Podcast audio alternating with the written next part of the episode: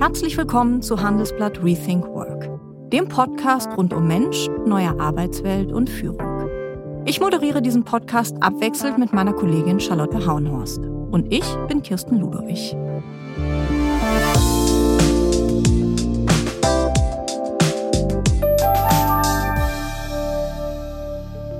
Ich weiß nicht, wie es Ihnen geht, aber ich mache gerne Pläne. Das gibt mir irgendwie Sicherheit, also das Gefühl, dass ich das, was ich mir vorgenommen habe, auch erreichen kann. Selbst wenn ich meine Pläne dann ummodel oder sogar verwerfen muss, fühlt es sich für mich einfach besser an, als wenn ich planlos bin. Wir alle haben gerne einen Plan, sagt Christian Busch, wirft jedoch gleichzeitig die Frage auf, wie viel Kontrolle haben wir wirklich über unser Leben? Bush ist Ökonom, Professor, er lehrt an der New York University und der London School of Economics und er ist Innovationsforscher. Worauf er hinaus will, ist das unerwartete Glück, das man für sich nutzen kann, im Englischen Serendipity genannt. Bush ist überzeugt, der Zufall ist oft der entscheidende Faktor, die Kraft, die den größten Unterschied für unser Leben und unsere Zukunft ausmacht. In seinem Buch Erfolgsfaktor Zufall beschreibt er, wie wir uns für dieses unerwartete Glück öffnen können, wie wir es ja provozieren können und wie wir es dann am Ende des Tages für uns nutzen können. In unserem Gespräch geht es auch um die Zufälle in seinem Leben und um seine Kollision mit dem Schicksal, wie er es nennt. Herzlich willkommen, Herr Busch. Vielen Dank. Herr Busch, Sie sagen, dass der Zufall oft bestimmt, wo es uns im Leben hinführt. Erzählen Sie doch mal, welche Zufälle gab es in Ihrer Vergangenheit und wo haben die Sie hingeführt, wo Sie vielleicht gar nicht hin wollten?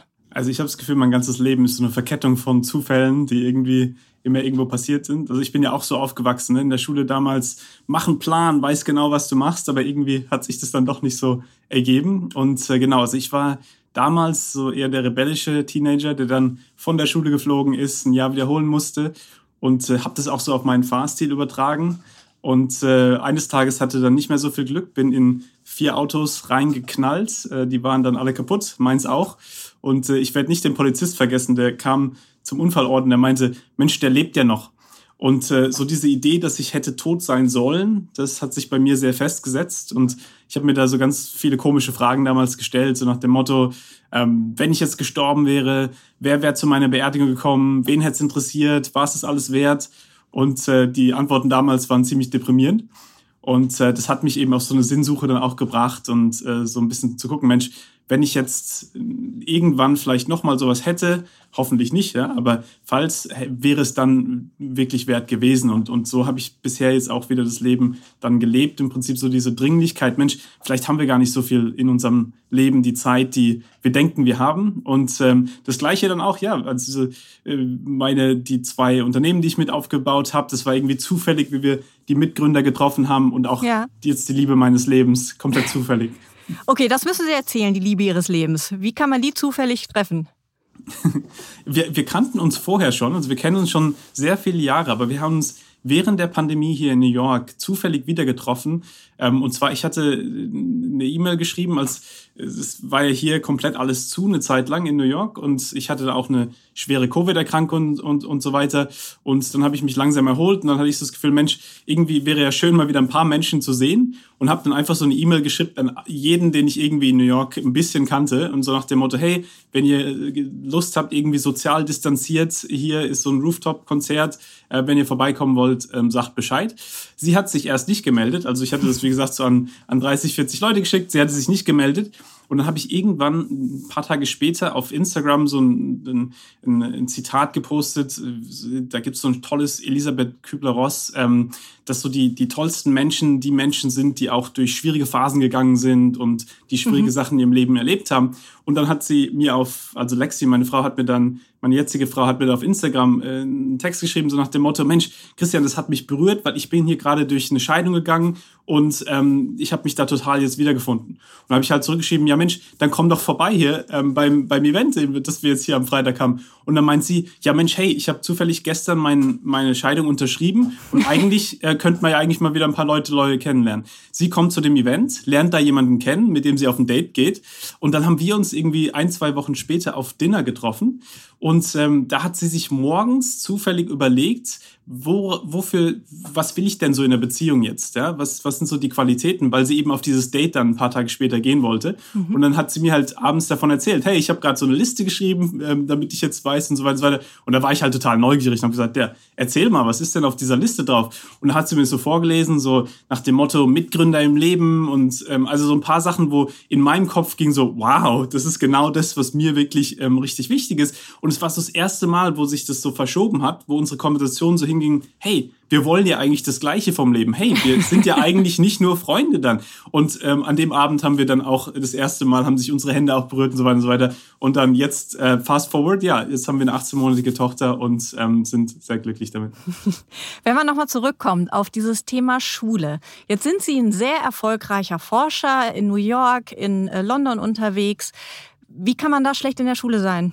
Es ist interessant, weil, ähm, also ich, das Spannende war damals, ich habe immer das Gefühl gehabt, meine Energie nicht wirklich in die Richtung bringen zu können, die sich für mich als sinnvoll gesehen hat. Also ich habe immer sehr viel Energie gehabt, aber habe dann irgendwie das lieber vielleicht irgendwie in den Nachtclub getragen oder ähm, irgendwie ähm, andere Sachen gemacht, die halt irgendwie Spaß gemacht haben. Also es war ein sehr hedonistischer Lebensstil. In aber, den Aktienkauf ähm, habe ich auch gelesen. In den Aktienkauf, genau.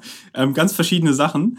Ähm, aber ähm, da war halt das, was mir halt heutzutage auch, wo ich mir viele Gedanken mache, warum damals bei Menschen wie mir die Schule im Prinzip das, das gegenteilige Effekt gehabt hat von dem, was es eigentlich machen sollte. Weil eigentlich ist eine Schule, sollte ja eigentlich dich inspirieren. Hey, du kannst die und die Sachen mit deinem Leben machen, du kannst die und die Talente in deinem Leben rausbringen bei mir war Schule eher so, hey, lern das hier auswendig und ähm, äh, mach bloß nicht die Sachen, die dir Spaß machen. Und irgendwie war das dann so ein bisschen Mischmasch. Aber es ist komplett, also meine Eigenverantwortung hier, dass ich einfach damals vielleicht auch die falschen Sachen ernst genommen habe. Und deswegen war ich eben auch mit dieser Nahtoderfahrung, so blöd wie es klingt, aber jetzt im Nachhinein eigentlich war es eine gute Sache, dass es passiert ist, weil es einfach so eine Erinnerung war, hey, du kannst hier rumdödeln und ähm, so viel da ähm, Zeit mit Sachen verbringen, die Spaß machen. Aber im Endeffekt, wenn du dann irgendwann auf dem Todesbett liegst, ist es vielleicht dann doch nicht so wichtig, was du gemacht hast, sondern eher, welche Beziehungen, die du aufgebaut hast, welchen Menschen du geholfen hast und so weiter. Und deswegen, das hat mich schon dann auch sehr ähm, mitgenommen, damals äh, zu sehen, Mensch, ja, das Leben kann schnell vorbei sein. Hm. Warum glauben Sie, unterschätzen wir diese Macht des Zufalls so sehr als Menschen? es ist ja oft so, also wir, wir, wir bereiten uns ja auf das negativ Zufällige ziemlich vor. Ne? Also wir gehen ja beispielsweise, wenn man über die grüne Ampel geht und guckt trotzdem noch links und rechts, ob dann vielleicht doch noch einer bei Rot rüberfährt. Aber wir machen leider das Gleiche nicht für das positiv Unerwartete, obwohl es überall ist. Und das ist halt sehr viel in unserer Forschung. Ähm, wir haben gesehen beispielsweise, dass viele der weltweit führenden CEOs, also die große Unternehmen leiten, wenn die zurückdenken, was waren denn die Kernsachen in meinem Leben, da war immer irgendwie auch was Zufälliges drin, wie sie zufällig jemanden getroffen haben auf einer Konferenz, die ihnen die erste Karriereschritt ermöglicht hat. Oder ähm, dass sie fast bankrott waren, aber dann zufälligerweise eine neue Produktidee gefunden hatten und dann war das das wirklich tolle Produkt und so weiter. Und solche Sachen ist ja im Prinzip was, sowas muss man sehen. Und oftmals verpassen wir solche Sachen. Sobald wir unsere Augen für das Unerwartete öffnen, dann mhm. sehen wir es halt öfters. Sie haben vorhin erzählt, Sie haben eine kleine Tochter. Öffnet die Ihnen mehr, noch mehr die Augen für das Unerwartete? Absolut. Und das finde ich auch faszinierend, wie viel wir von Kindern lernen können. Mhm. Ja, weil es ist ja immer, oh ja, die Kinder lernen von uns überhaupt nicht. Also wenn du einen festgefahrenen Mid-Level-Manager, 45 Jahre irgendwo in einem, in einem Job hast, der irgendwie denkt, sie wissen alles, aber eigentlich wissen sie nicht so viel, ähm, da kann man viel mehr von einem Kind lernen, was warum fragt. Also meine Tochter fragt noch nicht warum, die ist noch nicht, kann noch nicht ganz so viel sprechen, aber ähm, hoffentlich auch bald, kommt bald. Aber von Kindern, ja, diese die einfach warum viel zu fragen ähm, und die Augen offen zu halten. Wenn ich mhm. meine Nichten und Neffen sehe, die finden mehr Geld auf der Straße als, als die Eltern. Warum? Weil sie halt nicht erwarten, dass es nicht da ist. Und das ist halt so wirklich diese Idee, Mensch, wir können da wirklich wieder lernen, diese Neugierde und diese Offenheit auch für, hey, das Leben kann auch was Positives bereithalten. Was halt wichtig ist, glaube ich, und, und ähm, das ist ja auch der riesige Unterschied zu dieser toxischen Positivität und diesen ganzen Sachen, wo es nur darum geht, denkt ihr, dass alles gut wird und es wird gut? Überhaupt nicht. Ja, wir wissen, dass das Leben hart ist, wir wissen, dass es viele harte Sachen gibt mhm. und gleichzeitig, wenn wir uns aber dem verschließen, dass eben auch im Unerwarteten was positiv sein kann, dann verpassen wir es halt. Hm. Jetzt sind Sie Wirtschaftswissenschaftler. Wie definieren Sie denn in Ihrer Forschung so aus ökonomischer Sicht das Wort Zufall? Weil das ist ja eigentlich erstmal ja nichts Ökonomisches, oder? Also auf den ersten Blick. Ja, das Spannende ist ja, dass oftmals, also im Prinzip ist ja was, was komplett unerwartet ist. Ne? Also ja. was, was, was man nicht beeinflussen kann. Und deswegen war ja auch in der Forschung oft lange Zeit, wenn Sie irgendwie so die, die nerdy Management Papers lesen, da ist der Zufall immer so ein Error-Faktor. Also so diese Idee, lass, lass uns probieren, das zu minimieren mhm. und irgendwie davon wegzukommen. Ne? Und so, möglichst wenig äh, Zufall. Genau, möglichst wenig Zufall. Da geht ja auch die ganze Idee von Risikomanagement hin. Ne? Lass uns den Zufall minimieren.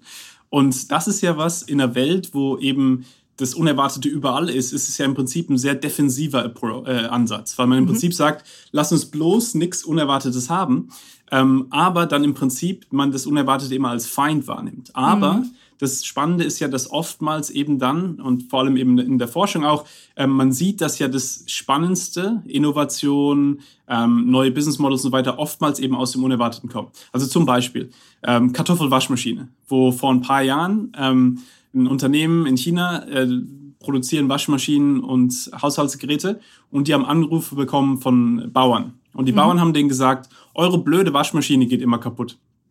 Warum geht die Waschmaschine kaputt? Ja, wir wollen unsere Kartoffeln drin waschen und es scheint irgendwie nicht zu klappen.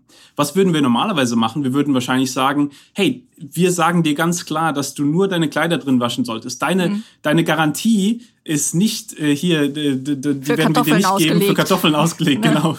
Und also im Prinzip, wir wollen minimieren, dass Leute was anderes damit machen und lass denen dann bloß sagen, dass sie nichts damit machen sollten.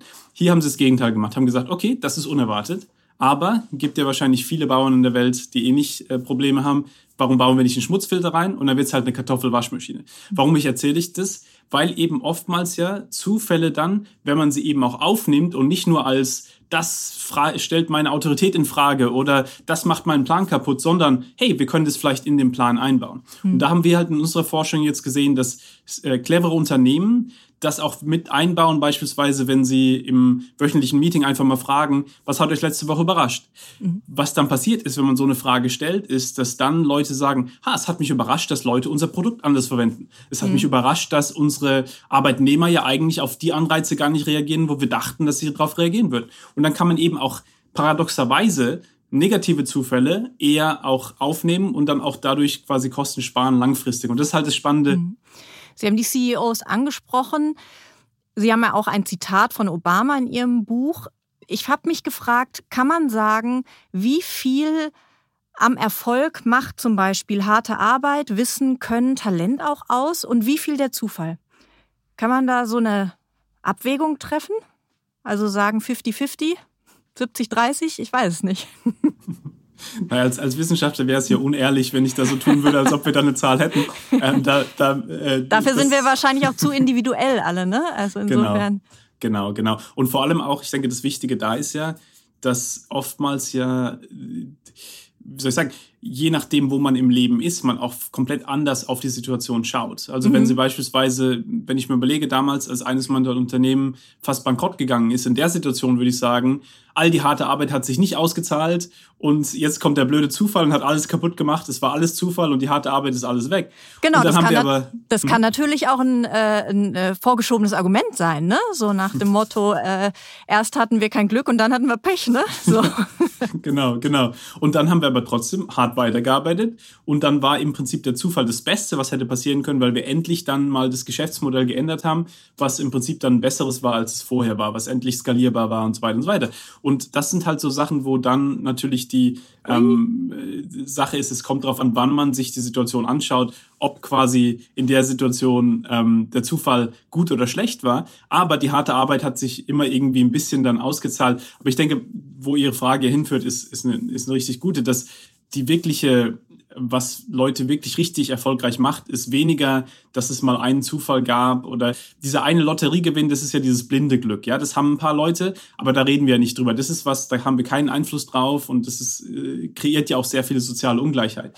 Worüber wir sprechen, ist wirklich dieses Mindset, wo man sagt, wie kann man konstant aus dem Zufall das Beste machen?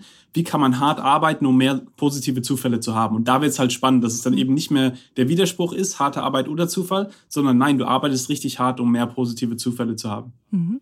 Wie kann diese Arbeit, diese harte Arbeit, ähm, um den Zufall zu provozieren sozusagen und ihm dann für mich zu nutzen, wie kann die aussehen? Also was sind da Strategien? Eine meiner Lieblingsstrategien ist da die Hakenstrategie. Und zwar die Hakenstrategie, da geht es darum zu überlegen, was sind denn so zwei, drei Sachen in meinem Leben, die mir gerade wichtig sind, die mich gerade interessieren. Beispielsweise, ähm, wenn ich auf einer Konferenz bin und mich jemand fragt, wie geht's dir, dann sage ich, ja, mir geht's gut, ähm, habe gerade ein Buch fertiggestellt über einen Zufall, aber meine 18-monatige Tochter, die hält mich richtig auf dem Laufen. Das heißt, ich baue da so ein paar Haken ein, wo die dann sich aussuchen können, wollen sie über die Tochter sprechen, wollen sie über ähm, die, den Beruf sprechen und so weiter und so weiter.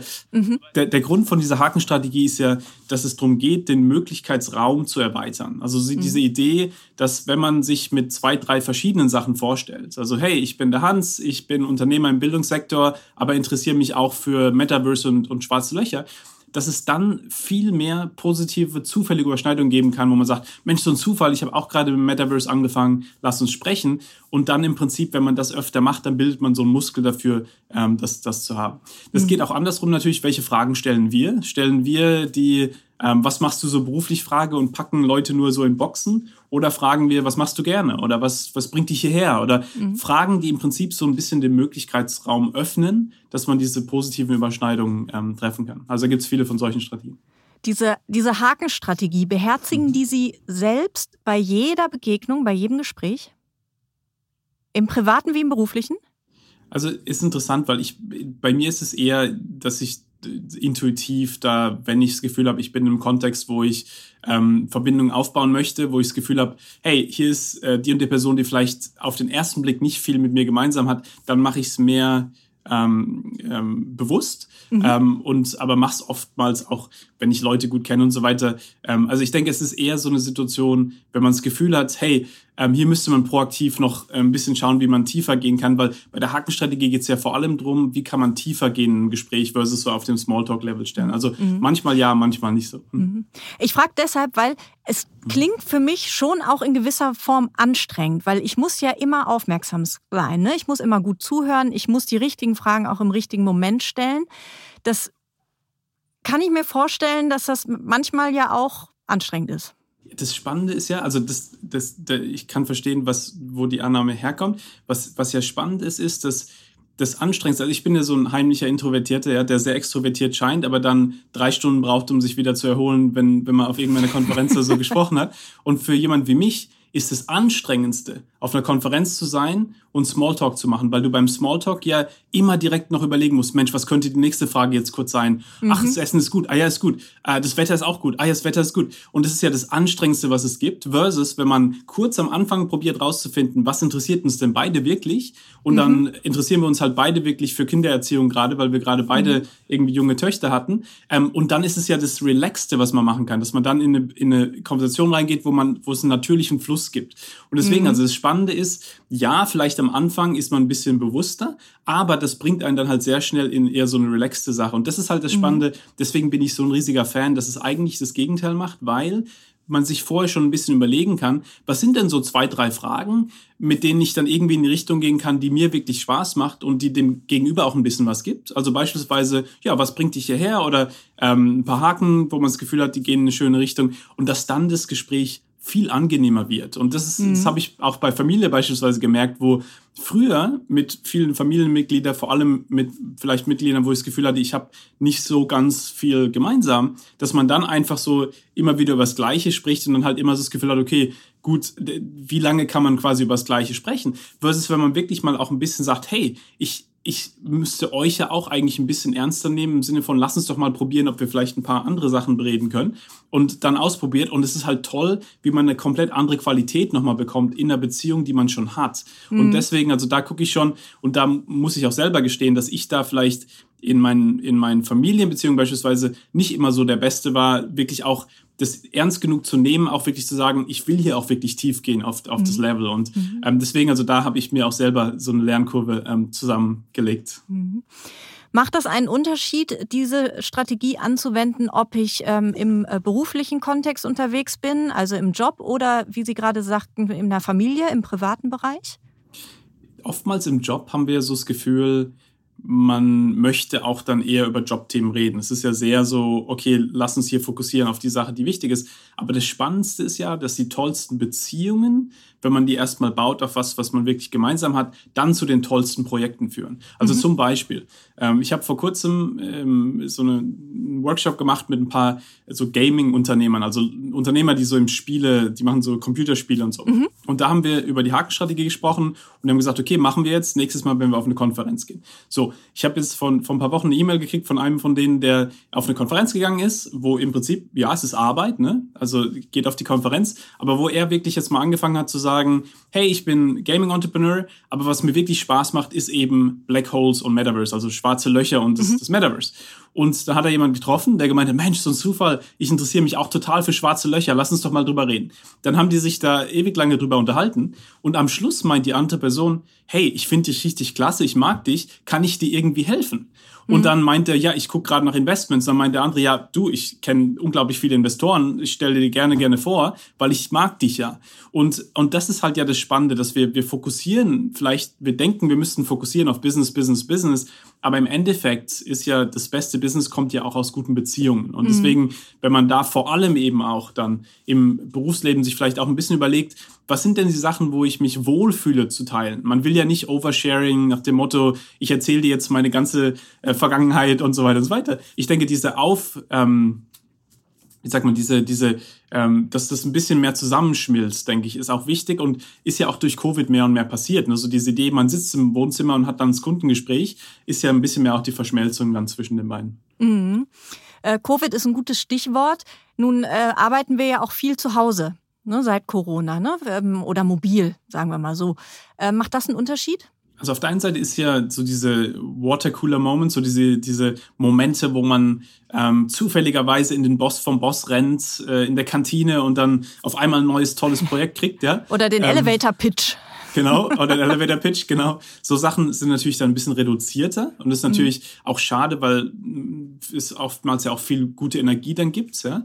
Ähm, auf der anderen Seite ist halt das Spannende ja auch, ich meine, wir haben jetzt hier Riverside, Zoom und so weiter, ist ja unser eigenes Privatflugzeug. Ja, ich bin hier bei Ihnen jetzt direkt im Studio, ohne durch den Zoll gehen zu müssen und ohne irgendwie ähm, für, für, für zehn Stunden zu fliegen. Und das sind ja schon so Sachen, wo auch dann die Skalierbarkeit von mhm. potenziellen, ähm, nicht nur von, von potenziellen Interaktionen, aber eben auch von potenziellen zufälligen Zufällen unglaublich ist. Beispielsweise mhm. auch LinkedIn, ja. Ich, ich bin ein riesiger Fan, sich einfach mal, wenn man LinkedIn-Post macht, ja, sagen wir mal, der LinkedIn-Post ist über, ähm, hey, ich habe einen neuen Job, ja. Da kann man nur sagen, ein Weg ist zu sagen, ich habe einen neuen Job. Der andere Weg ist zu sagen, ich habe einen neuen Job und ich habe mich ja schon immer dafür interessiert, wie man ähm, Leadership macht und das und das macht. Einfach so ein paar Haken setzen im Post, wo ja dann die, die Reichweite viel, viel größer ist äh, digital. Und ich denke, da kann man eben virtuell auch unglaublich viel machen, Haken zu setzen, auch in virtuellen Meetings und so weiter und so weiter. Also ich denke, ähm, auf der einen Seite hat es uns ein bisschen was weggenommen, aber auf der anderen Seite ist die Skalierbarkeit einfach komplett different. Hm. Sie empfehlen ja auch, ähm, dass man auf LinkedIn sich einfach mal ein paar Personen aussucht, ähm, die man, mit denen man gerne in Kontakt kommen würde und die einfach mal anschreiben soll. Ich bin ein großer Fan, dass, also wenn man es bewusst macht, also mhm. wenn man wirklich überlegt, hey, wer sind denn so die ähm, zehn Leute, die mich zurzeit komplett inspirieren? Also nehmen mhm. wir an, ähm, man schreibt gerade ein neues Buch und möchte dann halt ähm, gucken, wie man ein paar Leute mit ins Buch reinbeziehen kann. Oder man hat gerade eine neue Projektidee und, und solche Sachen. Und dann überlegt man, okay, wer sind denn so die 10, 15 Personen, die am inspirierendsten sind? Und dann schickt man eben eine, eine ganz authentische Nachricht nach dem Motto, hey, hab gerade an sie gedacht, weil ähm, sie mich unglaublich viel inspiriert haben, ähm, würde super gerne mal ein kurzes Gespräch über die, die äh, Sachen haben. Und solange das wirklich was ist, was, was authentisch ist, was, was nicht so ein Pitch einfach nur, hey, kannst du was kaufen oder so, sondern nee, wirklich was tiefergehendes, authentisches. Wenn man das bei 10, 15 inspirierenden Personen macht, ist es ja überraschend, wie viele auch zurückschreiben. Mhm. Was sind denn so die ja, wie kann man sagen, so die, die, die Feinde äh, dessen, diesen Zufall als Erfolgsfaktor zu nutzen? Also was hindert mich im Zweifel dran? Einer der größten ist unsere selbstlimitierten, äh, selbstlimitierenden Biases, so die Vorurteile, die wir haben oder auch vor allem Sachen, die uns mhm. zurückhalten mental. Also ich bin so ein riesiger Fan, wenn man einfach mal sagt, okay, ähm, wann in meinem Leben hätte mhm Serendipity, also dieses aktive mhm. Glück passieren können, aber es ist nicht passiert. Ja, also beispielsweise stellen Sie sich vor, Sie sind im Café, haben erratische Handbewegungen, wie ich sie habe, verschütten auf einmal einen Kaffee auf die Person neben Ihnen, die Person guckt Sie ganz böse an, aber Sie haben so das Gefühl, da könnte was sein. Tut mir leid, Sie gehen raus und ähm, äh, denken sich dann, ah Mensch, was hätte passieren können, hätte ich mit der Person gesprochen. Andere Option ist, Sie sprechen die Person an und es wird die Liebe Ihres Lebens oder Ihre Mitgründerin ähm, oder, oder was anderes. Also der Punkt ist, wie wir mit der Situation umgehen. Wenn Sie jetzt mhm. das Gefühl haben, ich hatte so ein paar Situationen wie das im Leben, wo ich vielleicht eine unerwartete Idee im Meeting hatte und habe sie aber nicht reingebracht, weil ich nicht fertig war, weil ich nicht äh, so weit war, weil ich Imposter-Syndrom hatte oder so, ähm, dass man sich einfach mal überlegt, was ist denn das Muster, was mhm. sich bei mir da zeigt? Imposter-Syndrom müssen Sie einmal kurz erklären, Herr. Busch. Mhm. Imposter-Syndrom müssen Sie, glaube ich, einmal kurz erklären. also Imposter-Syndrom ist ja diese Idee, dieses Hochstapler-Syndrom, diese Idee, hoffentlich finden Leute nicht raus, dass ich doch nicht so toll bin, wie ich bin. Mhm. Also es ist ja oftmals so, vor allem bei, bei Führungskräften, die sehr schnell in Führungspositionen gewachsen sind und sehr schnell auch gelernt haben, dass sie oftmals das Gefühl haben, ich weiß ja eigentlich gar nicht so viel, wie ich eigentlich wissen müsste. Und deswegen hat man immer so das Gefühl, oh, hoffentlich findet es keiner raus, dass ich doch so viel weiß.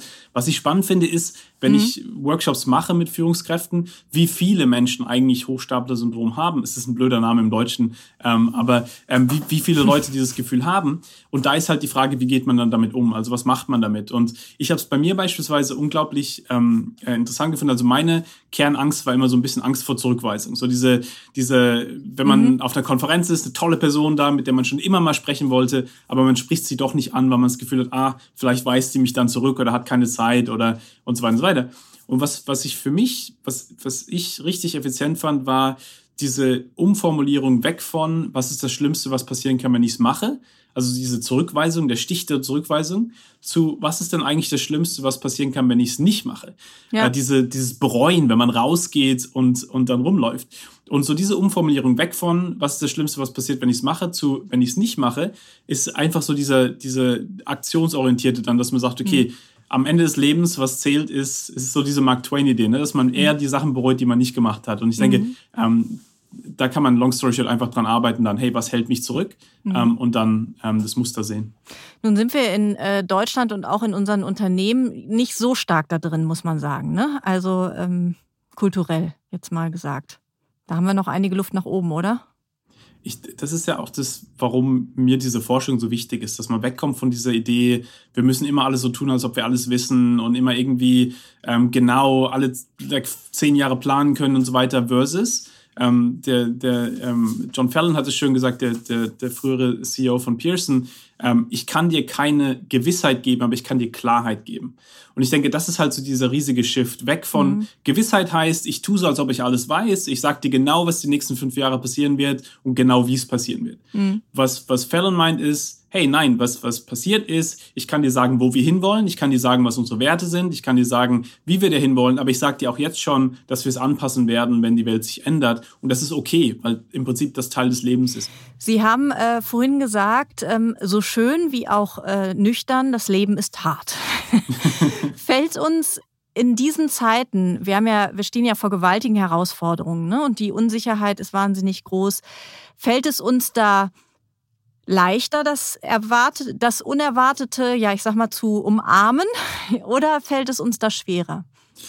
Es ist ja vor Covid war ja oftmals, also auch in unserer Forschung, dass, dass Serendipity sehr fokussiert war so auf die positiven Sachen, ne? so Liebe finden oder Innovation, ja, äh, alles von Penicillin, Viagra, im Prinzip so diese, diese Sachen, die halt schön, dass man sie findet, aber es ist im Prinzip, du hättest auch so überlebt. Und dann jetzt über Covid hinweg war es halt oftmals auch, wow, um zu überleben als Unternehmen und manchmal sogar als Individuen, musste man im Prinzip mit dem Zufall was machen. Ja, deswegen mhm. haben wir ja äh, Covid hier, das Pfizer-BioNTech, ähm, ähm, die Impfung war ja zufällig, ne, weil BioNTech gesehen hat, Mensch, wir haben hier eine, ähm, äh, wir haben hier eine Sache, da haben wir an dieser mRNA-Technologie für Krebs gearbeitet, genau. haben dann realisiert, mhm. ach, wir können das auch für Covid nutzen und haben dann mit Pfizer zusammen äh, die Covid-Impfung äh, verwendet. Aber es ist ja noch mehr so, beispielsweise stellen Sie sich vor, Sie sind eine Brauerei und ähm, Covid passiert und auf einmal springen die ganzen Restaurants ab, weil mhm. es gibt ja eben, machen halt alle zu. Und jetzt haben sie halt diesen negativen Zufall. Und jetzt können sie aber sagen, Mensch, hey, ich kann ja meinen Alkohol eigentlich benutzen, um äh, Desinfektionsmittel herzustellen. Und jetzt mhm. sind wir auf einmal ein Desinfektionsunternehmen. Das heißt, aus Notwendigkeit heraus ähm, diese Serendipität. Und das ist das Spannende, dieses Verschieben, was man gesehen hat, dass oftmals jetzt auch aus Notwendigkeit heraus das passiert. Mhm. Und da kann man eben sehr viel lernen. Also viel unserer Forschung ist so in Armutsgegenden, ähm, mhm. wo aus Notwendigkeit heraus Menschen konstant Serendipity kreieren, weil es das einzige Modus ist, auch wirklich zu überleben. Mhm. Also kann man schon sagen, je unbequemer es wird, desto förderlicher ist es? Ähm, nicht unbedingt per se, weil es ist ja wie damals, also es ist wie bei Unternehmern. Man sagt ja immer so schön, dass Ressourcenknappheit oftmals Menschen kreativer macht, ne, mhm. weil sie dann eben nicht so ähm, sagen, sich zurücklehnen und sagen, wir haben ja alle Ressourcen hier und so weiter und so mhm. weiter. Also da ähm, auf der einen Seite dieses Risiko ähm, und da haben sie dann völlig recht, dass es im Prinzip diese Kreativität ja auch, auch ähm, gibt. Und auf der anderen Seite ist aber auch natürlich so, wenn man dann ähm, ein bisschen Ressourcen hat, ist natürlich auch nicht schlecht, weil man dann natürlich mehr Zugang hat zu Ressourcen, zu Ausbildung und Sachen, die es wahrscheinlicher machen, dass man die richtigen Leute trifft, die richtigen Situationen hat und so weiter. Also ich denke, das ist dieses Zwischenspiel zwischen ab und zu mal ein bisschen Ressourcenknappheit, um dann auf Ideen zu kommen, aber gleichzeitig eben auch dann äh, Ressourcen sind gut, ähm, mhm. um auch wirklich das wahr machen zu können. Mhm. Wir sehen ja gerade momentan auch enorme Technologiesprünge. Also wenn wir jetzt zum Beispiel auf ChatGPT gucken, können uns solche Technologien helfen, auch den Zufall besser für uns zu nutzen, vielleicht auch besser zu erkennen? Nach einer kurzen Unterbrechung geht es gleich weiter. Bleiben Sie dran. Wie navigieren Deutschlands Top-Vorständinnen durch die aktuell schwierigen Zeiten? Hören Sie es selbst bei der Female All-Star Boardroom Session am 14. Mai. Mit dabei Maria Ferraro von Siemens Energy, Viktoria Osatnek von E.ON, Sopna Suri von RWE Generation und Antje von Dewitz von Vaude. Wir sprechen mit Ihnen über die Stärkung der Wirtschaft, das politische Klima und die geopolitischen Krisen. Seien Sie dabei, femaleallstarboard.de. Ähm, das ist was, also, und wenn da Hörerinnen und Hörer interessiert sind, auch an der, ähm, wir haben da so ein sehr nerdy Paper gerade äh, gemacht, was wir bald äh, äh, veröffentlichen, über die, genau diese Zwischenstelle zwischen künstlicher Intelligenz und mhm. Serendipität. Mhm. Und im Prinzip, das, das, da geht es darum zu sagen, auf der einen Seite ist künstliche Intelligenz extrem gut, mit Informationen umzugehen, Muster zu sehen und potenziell dadurch eben Innovationen zu schaffen, die ähm, in Anführungsstrichen relativ ähm, ähm, geplant sind in mhm. der Richtung, dass man sagt, wir würden gerne ein Produkt haben, was noch besser, äh, wenn man Parfüm hat, was halt noch besser ähm, äh, riecht und dann, hey, finde mal noch ein Parfüm hier, eine chemische Verbindung, die noch besser riechen könnte mhm. und hier sind die, hier ist das, hier sind die historischen Daten, die dir helfen können, das zu machen. Auf der anderen Seite ist aber Serendipity ja oftmals, da geht es auch darum, man muss so eine Sozialisierung haben, dass Menschen im Prinzip Innovationen ähm, oftmals auch A, nur wirklich richtig ernst nehmen und dann B wirklich ins Unternehmen reinbringen, wenn sie Teil davon waren. Wenn die irgendeine Technologie einfach nur sagt, hier ist die neue Lösung, ist es nicht das gleiche, wie wenn du als Marketing Manager und Developer Teil des Prozesses warst und dann im Endeffekt jetzt dein eigenes Produkt verkaufen kannst. Und deswegen, was wir im Prinzip sagen, ist, dass die Sinnstiftung oftmals eine menschliche Sache noch ist, dass, dass man etwas im Kontext sieht, dass man den Kontext versteht und es sinnstiftend macht. Und deswegen, also, ähm, long story short, die, die, die Verschneidung war zu sagen, künstliche Intelligenz kann uns helfen mit Daten und Informationen, aber Menschen dann müssen das augmentieren und noch ein bisschen sinnstiftend sein, um es wirklich ins Unternehmen auch mit reinzubringen und damit was zu machen. Und dann können wir aber auch Serendipität zum komplett neuen Level bringen. Mhm. Herr Busch, wenn wir beide uns jetzt nicht kennen würden und wenn wir uns jetzt nicht äh, hier im Studio äh, gegenüber sehen würden, sondern wir würden jetzt zufällig in der Bahn am Vierertisch sitzen, was äh, würden Sie mich fragen, um den Zufall zu provozieren? Ähm, es kommt darauf an. Also wenn es, es kommt ja immer sehr energetisch auf die Energie im Raum an. Also wenn ich das Gefühl hätte, wie Sie jetzt ja sind, also so eine sehr positive Energie und das Gefühl hätte, dass Sie auch eine sehr offene Person sind, dann würde ich wahrscheinlich etwas tiefer direkt gehen, weil es dann auch, auch viel interessanter wäre. Also wirklich, ähm, da bin ich ein riesiger Fan, wirklich so Fragen, ähm, die vielleicht so ein bisschen, ähm, ja, wo, wo geht deine Reise hin? Ja, was halt so eine Frage ist, die kannst du dann in die Richtung nehmen, die dir am, die dir am meisten liegt. Du könntest es ähm, ähm, wortwörtlich nehmen und sagen, ich fahre hier nach Berlin. Oder du könntest sagen, meine Reise beim Handelsblatt geht gerade hierhin, mhm. aber eigentlich bilde ich auch gerade eine Familie und ähm, wir haben auch drei Kinder. Also im Prinzip, mhm. ich bin so ein riesiger Fan, Fragen zu stellen, wo man Menschen die Möglichkeit gibt, sie entweder auf einem ganz flachen Level zu beantworten, wenn sie sich nicht so wohlfühlen, tief zu gehen, oder ähm, dann direkt tief reingehen. Und mhm. das im Prinzip, glaube ich, mit solchen Fragen ermöglicht man das dann auch. Sind die meisten Menschen offen oder ähm, holen sie sich auch häufiger mal eine Abfuhr? Ich habe mir, hab mir oftmals, ich hatte eine Phase als Unternehmer, also Anfang 20, wo ich eher Abfuhren äh, gekriegt habe, wenn ich, da bin ich immer direkt super tief reingegangen. Also nach dem Motto, ich habe jemanden auf, am Buffet getroffen und habe dann gefragt, uh, what makes you come alive? Ja, so wirklich, also was ist so deine, deine Life Force und so weiter. Und da gibt's halt dann entweder ja rot oder grün. Also grün sagt dann, hey, so eine coole Frage. Das erste Mal, dass mich jemand fragt, vielen Dank. Und dann haben wir dann für drei Stunden geredet, ja. Ähm, oder es sind halt Leute, die irgendwie oh, um, that's a good question. Und dann irgendwie kurz, also dann, dann ähm, ähm, ähm, das ein bisschen äh, probieren, aus der Frage rauszukommen. Und, aber ich denke, das, das Spannende ist, das habe ich für mich auch dann realisiert. Ich denke, so, so Anfang 20 war ich eher so der, hey, das ist ein Filter für mich, zu gucken, mit welchen Leuten will ich eigentlich sprechen versus mhm. nicht. Dann habe ich aber realisiert, das ist ja unfair, weil wenn, wenn du direkt jemanden auf den Spot äh, so setzt, dann kriegst du ja auch nicht unbedingt die Leute, die vielleicht dich auch vielleicht sich Gedanken drüber machen möchten und vielleicht mhm. auch ein bisschen länger dafür brauchen, sich das zu überlegen. Und deswegen bin ich jetzt ein riesiger Fan, quasi vom Extrem wegzukommen. Also nicht entweder, wie ist das Wetter oder what makes you come alive, sondern sowas in der Mitte nach dem Motto, was bringt dich hierher? Und dass die Person sich selber aussuchen kann, welches Level sie dann ähm, nehmen möchte. Herr Busch, vielen Dank fürs Gespräch. Vielen Dank. Also mir fällt beim Thema unerwartetes Glück ja mein Praktikum an der Journalistenschule ein. Ich wollte damals eigentlich zur FTD, zur Financial Times Deutschland, also zur Konkurrenz, aber ich war leider zu spät dran mit meiner Bewerbung. Ich bin dann eher unfreiwillig beim Handelsblatt gelandet. Das ist jetzt über 15 Jahre her und die FTD schon lange pleite und vom Markt verschwunden. Das Handelsblatt bleibt. Und wenn Sie mal ausprobieren möchten, was wir alles sonst noch zu bieten haben, dann gibt es unter www.handelsblatt.com/mehrkarriere ein exklusives Angebot für Sie. Schauen Sie doch mal vorbei.